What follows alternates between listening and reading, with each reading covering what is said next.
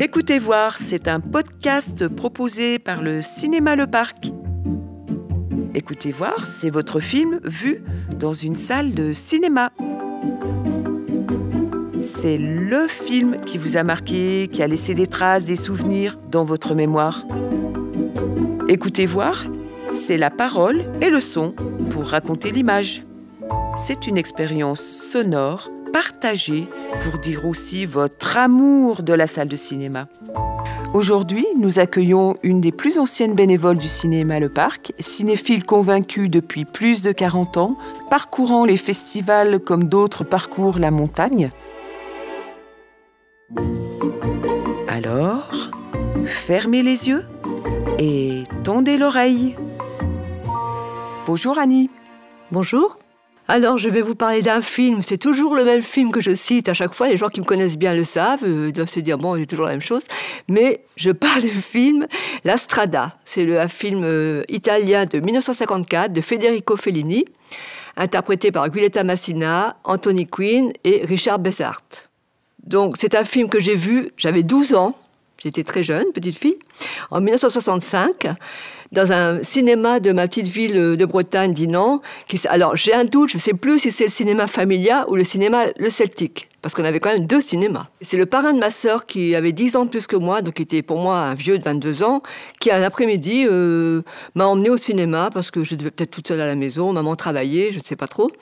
Et du coup, c'était pour aller voir un film italien qui parlait un peu de clown, de cirque, donc ça m'avait, euh, m'avait intéressé.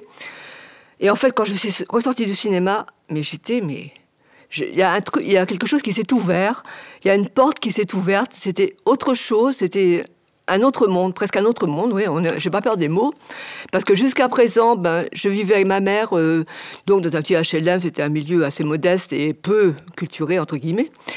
Et donc, j'avais quand même droit au visionnage des films de TF1 le dimanche soir. Euh, mais jusqu'à présent, c'était toujours euh, des films genre euh, Titanic, des films d'amour avec Jean Gabin, parce qu'elle adorait Jean Gabin, Lino Ventura, bon, des choses un peu classiques, et puis qui, bon, bah, moi, voilà. Et puis, quand j'ai vu ce film, c'est un, nouvel univers, parce que du coup, L'héroïne, c'était une, une petite bonne femme clownesque qui était pas belle, en plus qui était laide. C'était pas la belle jeune fille romantique, amoureuse euh, qu'on voyait dans tous les films. Et celui qu'elle aimait et qu'il aimait sans le savoir, après on a j'ai compris, c'était un espèce de, forçat, de forain euh, vraiment euh, brutal. Et ce, ce, monde merveilleux de réalisme, réalisme poétique, on peut dire, et puis une vision d'un pays euh, que moi, parce que moi je ne connaissais vraiment pas du tout, j'étais jamais allé à l'étranger ni rien, la vision d'un pays, l'Italie, avec des paysages, des images. Euh... Io sono ignorante, ma ho letto qualche libro. Tu non ci crederai, ma tutto quello che c'è a questo mondo serve a qualcosa. Ecco, prendi quel sasso lì, per esempio. Quale? Eh, questo, uno qualunque. Beh, anche questo serve a qualcosa, anche questo sassetto. E a cosa serve? Serve... Ma che ne so io? Se lo sapessi, sai chi sarei?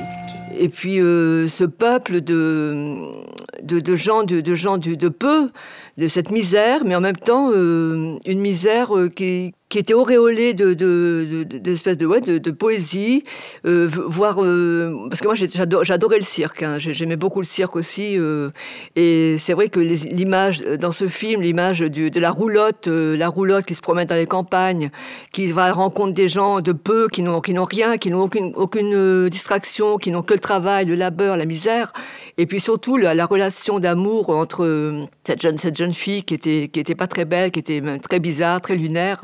Et puis ce forçat qui, était brutal, qui, s'en servait comme, euh, comme d'une esclave euh, sexuelle et puis une esclave. Euh, c'était quelque chose que moi, que moi j'avais, vraiment jamais vu, jamais envisagé. je ne pouvais même pas penser que ça pouvait exister, qu'on pouvait faire un film sur, sur des personnages comme ça.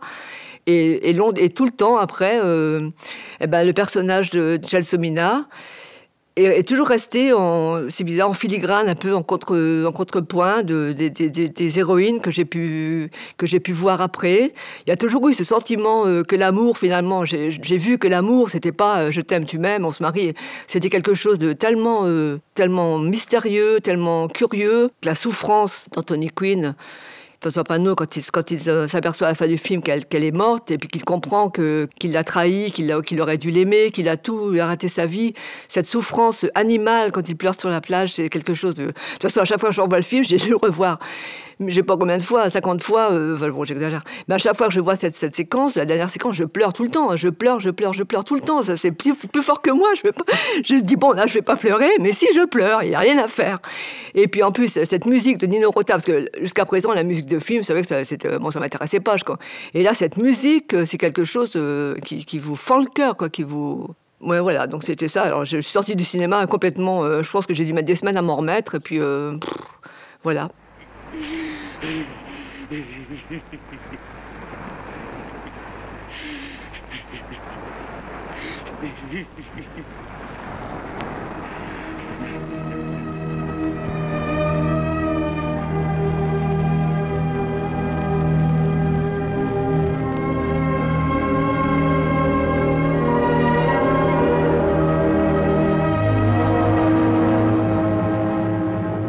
on peut dire que j'ai peut-être regardé les gens d'une autre façon. J'ai pas regardé, j'ai pas regardé les gens, pas, pas, tout le temps, évidemment, pas 24 heures sur 24, mais quelquefois voir des gens bah, qui étaient différents des autres, parce que dans ce film, ils sont tellement différents de ce que, ce que je pouvais connaître. Finalement, voir des petites gens comme ça, différents des autres eh bien, on s'y attarde. Alors qu'avant, par exemple, j'aurais pas fait. Euh, avant, j'étais intéressée que par les, la beauté, les belles choses qu'on voyait au cinéma, dans le cinéma classique. Et en fait, là, oui, c'était, on pouvait approcher autre chose, une autre vision euh, des choses, une autre vision de l'amour aussi. Euh, puis alors, une autre vision du cinéma, évidemment, ça, c'était. ça, il fallait, il fallait que je voie d'autres films que, que, que ce que j'avais l'habitude de voir. Mais ça, après, ça a été plus compliqué parce que quand on a 12 ans, on fait pas ce qu'on veut. On va pas au cinéma toute seule. on fait pas ce qu'on veut. Mais après, euh, si, si, oui, c'était important. Et en tout cas, pour moi, ça, ça, a été un tel, euh, une telle claque euh, par rapport à ce que j'avais. C'était, c'était vraiment, oui, c'était une scission, quoi, une, nouvelle, une porte qui s'ouvre sur autre chose. C'est sûr qu'à partir du moment où j'ai vu ce film, le cinéma est devenu mon premier intérêt, ma passion. Bon, j'ai ça à la lecture, mais le cinéma est devenu une passion, un intérêt. J'ai toujours j'ai toujours adoré. À partir de ce moment-là, le cinéma est devenu vraiment un centre d'intérêt très important. Et de, fil en aiguille, dans les expériences de vie et tout, bah, je suis euh, donc je suis rentrée euh, comme bénévole dans cette salle de cinéma, ce que j'avais jamais, jamais pu faire avant parce que j'ai pas eu l'occasion ou mais c'était quelque chose qui m'a c'est quelque chose qui me qui me tient à cœur et qui me vraiment qui me qui me plaît beaucoup et et euh, de toute ma vie, de toute façon, j'ai été une grande collectionneuse de films. Euh, en plus, j'ai vécu à Paris. Alors, euh, j'ai, les, les, cassettes vidéo, réenregistrées, réenregistrées les unes sur les autres, les DVD, les séances de cinéma du dimanche soir à 10h30, les films noirs, Orson Welles et compagnie. Enfin, j'ai toujours, là, c'était la totale, la totale, totale accro, là. È arrivato Zampano. È arrivato Zampano.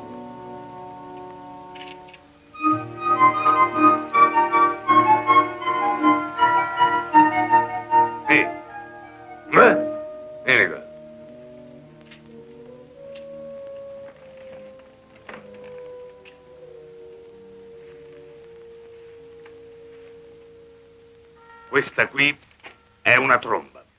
Oui, euh, évidemment, j'aurais pu voir ce film peut-être à la télévision ou sur l'ordinateur, mais c'est vrai que à partir du moment où j'ai vu ce film, rentrer dans une salle de cinéma, et je le dis toujours aussi, bon, euh, je le radotais un peu des fois, mais je dis toujours que le moment que je préfère dans, dans, une, c'est le moment où la lumière s'éteint et où l'écran va s'allumer. Parce qu'il y a toujours un moment c'est l'espoir, je ne sais, je sais pas ce que ça fait, c'est l'espérance qu'on va voir quelque chose qui va vous, qui va vous transporter. Et depuis cet instant au cinéma, c'est ça qui. Et je pense que ça, c'est l'expérience de ce film. C'est que je suis rentrée dans cette salle de cinéma sans attendre. Bon, et en fait, j'en suis ressortie. Euh, c'était la magie de la salle de cinéma les sièges, euh, l'ambiance, euh, tout. Et ça, ça, ça ne m'a jamais quitté. Je peux, je peux aller dans n'importe quel cinéma, Gaumont, je sais pas quoi, des multiplex et tout ce qu'on veut. C'est quand la lumière s'éteint, avant que l'écran s'allume, c'est le moment magique.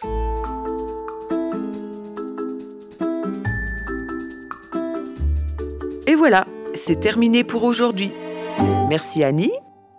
Grand merci à tous, plus particulièrement nous remercions Anne et Maxence Tchekavé à la technique. Et bien sûr, toute l'équipe de la MJC Centre Social et celle du cinéma Le Parc de La Roche-sur-Foron qui attend votre retour devant son grand écran avec une joyeuse impatience. Vous souhaitez raconter votre histoire de cinéma? Contactez la MJC. Nous nous retrouverons prochainement.